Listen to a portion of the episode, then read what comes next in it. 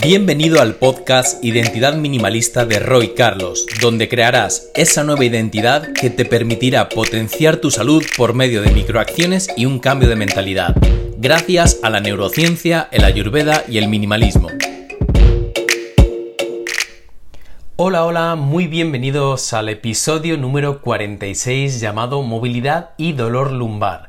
Y hoy tenemos un invitado muy especial que me voy a aventurar a mencionar su nombre, que no sé si lo voy a pronunciar bien, y es nuestro amigo Julien Lepetre. Es un gran amigo, es un gran profesional de la salud y nos va a contar cuál es el motivo de los dolores lumbares o de la zona baja de la espalda que tan habituales son en nuestra vida. Además recuerda que en cada uno de nuestros podcasts vamos hablando de temas que tienen eh, un vínculo y una similitud entre ellos. De hecho, en el episodio anterior, el número 44, hablamos de la relación que tiene una mala respiración con ese dolor lumbar. Así que si todavía no lo has escuchado, te invito a que lo hagas, ya que vas a ir aprendiendo tips y estrategias minimalistas que te van a permitir huir de este dolor que tan incómodo es y que tanto nos persigue en nuestro día a día el principal dolor, como el mal del siglo, es el dolor de espalda. Este es lo más común, obviamente, y respecto a la movilidad, eh, lo que hace falta en la gran mayoría de los dolores de espalda es una buena movilidad en las caderas y una buena movilidad en la zona de la espalda media. ¿Por qué? Porque, mira, el cuerpo lo podemos las articulaciones del cuerpo, las zonas del cuerpo, las podemos dividir en zonas muy móviles que nos permiten desarrollar mucha movilidad y zonas muy estables. Por ejemplo, el cuello es una zona muy móvil. Podemos hacer muchos movimientos, tenemos mucho rango de movimiento solamente en el cuello. La zona dorsal, con todas las costillas, no se mueve tanto, tenemos poco movimientos, tenemos un poco de inclinación, un poco de flexión, muy poca extensión, la zona lumbar es una zona muy móvil. Y generalmente en las zonas móviles son las zonas que compensan mucho. Cada vez que hay una pérdida de movilidad en un lugar, tenemos que recuperar esta movilidad. Cada vez que necesitamos caminar, saltar, correr, usamos esta movilidad y si no la encontramos en la zona torácica, por ejemplo, la vamos a compensar con el cuello, la vamos a compensar con las vértebras lumbares. Por eso esas zonas son hiperestimuladas, hiper solicitadas y generan una inflamación, tendinitis.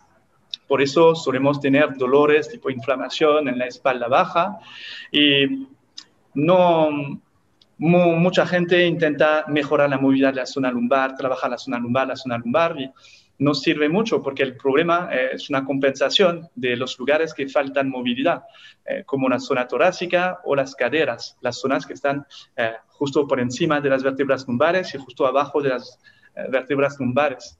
Ahora, ¿por qué? hay que pensar, ¿por qué faltamos de movilidad en esas zonas? Porque por nuestras posturas, mira, estamos los tres sentados Creo que toda la gente que nos está escuchando también están sentados. Al nivel de las caderas estamos en una posición de flexión y nos vamos a quedar en esta posición durante muchas horas en el día. Y hacemos, usamos muy poco el rango de movimiento de nuestras caderas. Tenemos un gran rango de movimiento en las caderas. Si intentamos investigar el rango de movimiento es bastante grande. Pero si piensas durante tu día, ¿cuánto de este rango de movimiento estás usando? Nada como al levantarte, tipo que 10 veces al día te vas a levantar, subir, vas a hacer 45 grados de flexión y extensión en la cadera. Cuando vas a caminar, 15%, 15, 30 grados de flexión, extensión. Durante el día hacemos nada de abducción, aducción, nada de rotación. Antes sí lo hacíamos porque eh, solíamos correr para cazar, eh, solíamos ah, tener una un mayor rango de movimiento en flexión-extensión, mucha extensión de caderas, solíamos cambiar de dirección y eso usábamos mucho más el rango de movimiento de nuestras caderas. Hoy en día no lo usamos más. Y como el cuerpo funciona a la economía de energía, si hay algo que no usas en tu cuerpo, va a morir, va a desaparecer. Use it or lose it. Y si no usas todo el rango de movimiento de una articulación, lo vas a perder. Por eso, por ejemplo, en las caderas perdemos mucho rango de movimiento y en las espaldas también la espalda alta, ya estamos en flexión de espalda con toda esta presión en la parte anterior de las costillas, del externo y la parte posterior que nunca está solicitada. Nunca usamos esta extensión, esta apertura de, de espalda media. Antes sí lo hacíamos, cazábamos, eh, solíamos eh, tirar piedras, lanzar, solíamos escaladar en los árboles y solíamos usar esta espalda. Además, cuando corres, ahí usamos los músculos posteriores, las cadenas musculares cruzadas. Hoy en día no lo hacemos más. Por eso terminamos. Y es que encima hemos adaptado la, sí, hemos adaptado la salud, incluso y el ejercicio y el entrenamiento a una zona de confort en donde también los rangos de movimiento son totalmente acortados y esto nos hace crearnos menor movilidad, por ejemplo, cuando hacemos algún tipo de entrenamiento más relacionado a, no sé, a la estética o, movimientos aislados como entrenar el bíceps por separado, esto genera pues básicamente sí, un músculo de alguna manera, pero, pero un músculo que no sirve para mucho, podríamos decir. Eh, como dijiste, sí, nos, nos, enfocamos en esta zona de confort por un tema de prevención. Por ejemplo, en el gimnasio te van a decir, bueno, en una sentadilla no deberías eh, bajar más que 90 grados de rodillas porque si no vas a hacer una flexión de espalda y ahí hay un riesgo. Y preferimos agregar pesas, aumentar la intensidad con las pesas, fortalecer más en esta zona de confort que buscar empujar nuestros límites y mejorar nuestra movilidad, por ejemplo. Podríamos mejorar nuestra movilidad en sentadillas profundas con mucha flexión de, espalda, estaría bien. Podríamos hacer el ejercicio del Jefferson Curl, por ejemplo, que es un ejercicio tipo peso muerto, pero con la espalda redonda. Bajamos así con una pesa, espalda totalmente redonda y subimos. Es un ejercicio muy bueno para fortalecer los músculos de la espalda, para mejorar la tolerancia a la flexión de espalda. Lo podríamos trabajar, pero no, preferimos eh, decir, nos mantenemos en esta zona de confort de espalda y vamos a agregar más pesas para, para mejorar el movimiento, en lugar de trabajar la movilidad.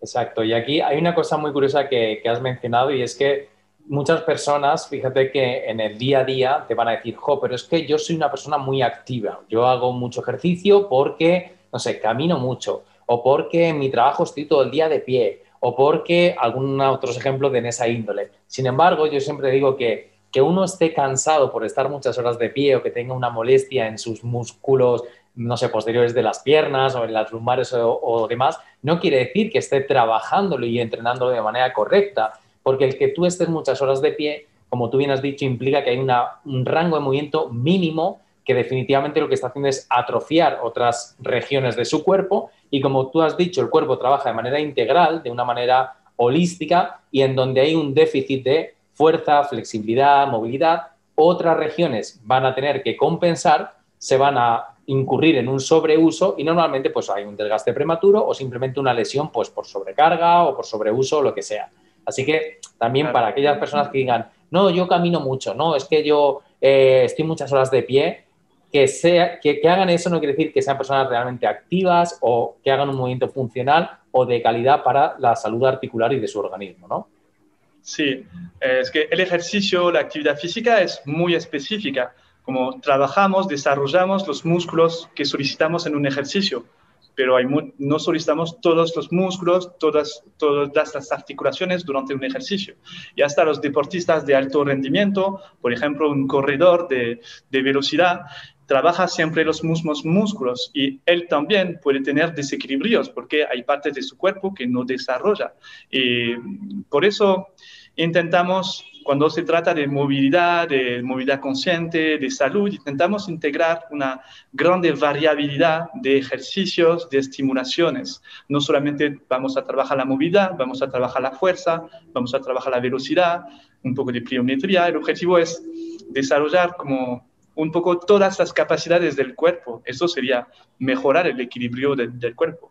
Y hasta aquí el episodio número 46. Si quieres empezar a poner en práctica todo lo que hemos estado hablando de cómo a través de la movilidad, de los estiramientos de tu columna, de tu cadera, de tus cervicales y de todo el cuerpo de una manera general, holística, vas a poder empezar a reducir estos dolores, te invito a que vayas a nuestro canal de YouTube y dentro de la lista de ejercicio busques las distintas rutinas que tenemos de movilidad, de yoga, de estiramientos, porque te van a ser de gran ayuda. Así que nos vemos en el siguiente episodio. Chao, chao. Hasta aquí llegó la charla de hoy. No olvides suscribirte a este podcast si quieres seguir aprendiendo y creciendo junto a nosotros a través de esta comunidad minimalista.